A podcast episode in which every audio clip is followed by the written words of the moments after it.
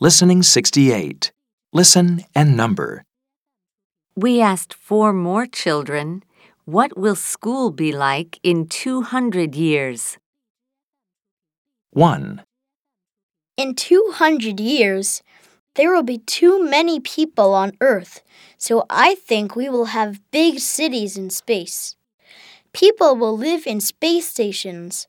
Children will also go to school on the space stations. There will be special classrooms for learning more about their new life in space. 2, I think that children won't have to go to school in 200 years. The children will study at home using computers. They will have more time for sports, being outside, and doing other things because they won't have to travel to their schools. 3, I don't think things will change very much.